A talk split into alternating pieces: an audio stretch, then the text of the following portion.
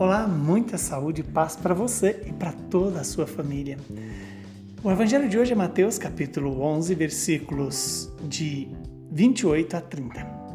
Naquele tempo, Jesus tomou a palavra e disse: Vinde a mim, vós que estáis cansados e fatigados, sob o peso dos vossos fardos, e eu vos darei descanso.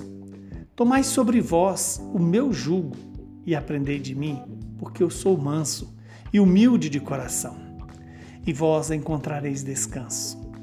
Pois o meu jugo é suave e o meu fardo é leve. Palavra da salvação. Glória a vós, Senhor. Louvado seja Deus por esta palavra que vem nos iluminar e nos santificar. E vem nos fazer um grande convite. Permitir que ela se cumpra em nossas vidas em nosso favor. Porque isso depende de mim e de você. Ouvir, guardar e obedecer a palavra. Quando Jesus toma a palavra e diz: Vinde a mim, todos vós que estáis cansados e fatigados sob o peso do vosso fardo, e eu vos darei descanso.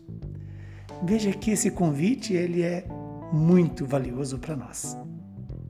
Porque quem está nos fazendo o convite é o próprio Deus, que nos mostrando que estamos cansados, fatigados, sob o peso dos nossos fardos, Ele vai nos dar o descanso. Mas qual é o nosso fardo? O fardo de amar, o fardo de obedecer a Deus.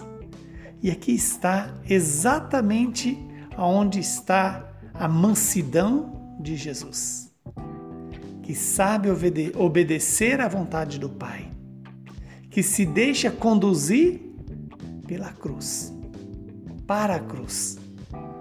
E nós somos chamados a deixar-nos conduzir pela cruz de Cristo, iluminada pela ressurreição.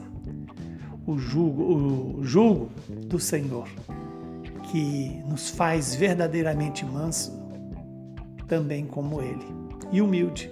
Manso porque se deixa conduzir pela vontade do Pai. Humilde porque aceita ser servo, mesmo sendo o Senhor o Senhor da vida, o Senhor que nos traz a revelação do Pai e a força do Espírito Santo. Encontrareis descanso, pois o meu jugo é suave e o meu fardo é leve. O obedecer à vontade do Pai e o colocar-se até a última consequência do amor na cruz, eis aí o que pode nos dar a suavidade e a leveza, tanto do jugo quanto do fardo do Senhor. Que Deus nos dê a graça de hoje imitar São Boaventura. Este homem de uma inteligência singular, mas ao mesmo tempo de uma humildade e de uma simplicidade extraordinária. Deixa tudo e leva no caminhar para o reino a sua sabedoria, que consiste em se submeter a Deus e se submeter a Deus até a última consequência. Vale a pena recordarmos a beleza dos ensinamentos de São é, Boaventura, já que ele, um homem de uma sabedoria singular, soube servir na simplicidade, soube amar na totalidade, soube entregar-se é, na sua plena vontade ao Deus da vida. Até o ponto dele nos lembrar né, que se Deus dá ao homem somente a graça de poder amá-lo, isto basta. Uma simples velhinha poderá amar a Deus mais do que o professor de teologia. Que Jesus nos dê essa graça de imitar as virtudes de São Boaventura, quando ele nos diz em uma de suas obras: não basta a leitura sem a unção. Não basta a especulação sem a devoção. Não basta a pesquisa sem maravilhar-se com Deus.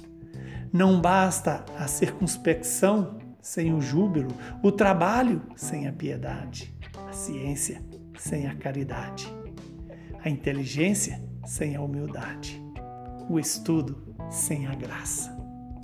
Que o Deus Todo-Poderoso, que nos deu este homem, que nos ensina a verdadeiramente a buscar a sabedoria que vem de Deus e nos leva a Deus.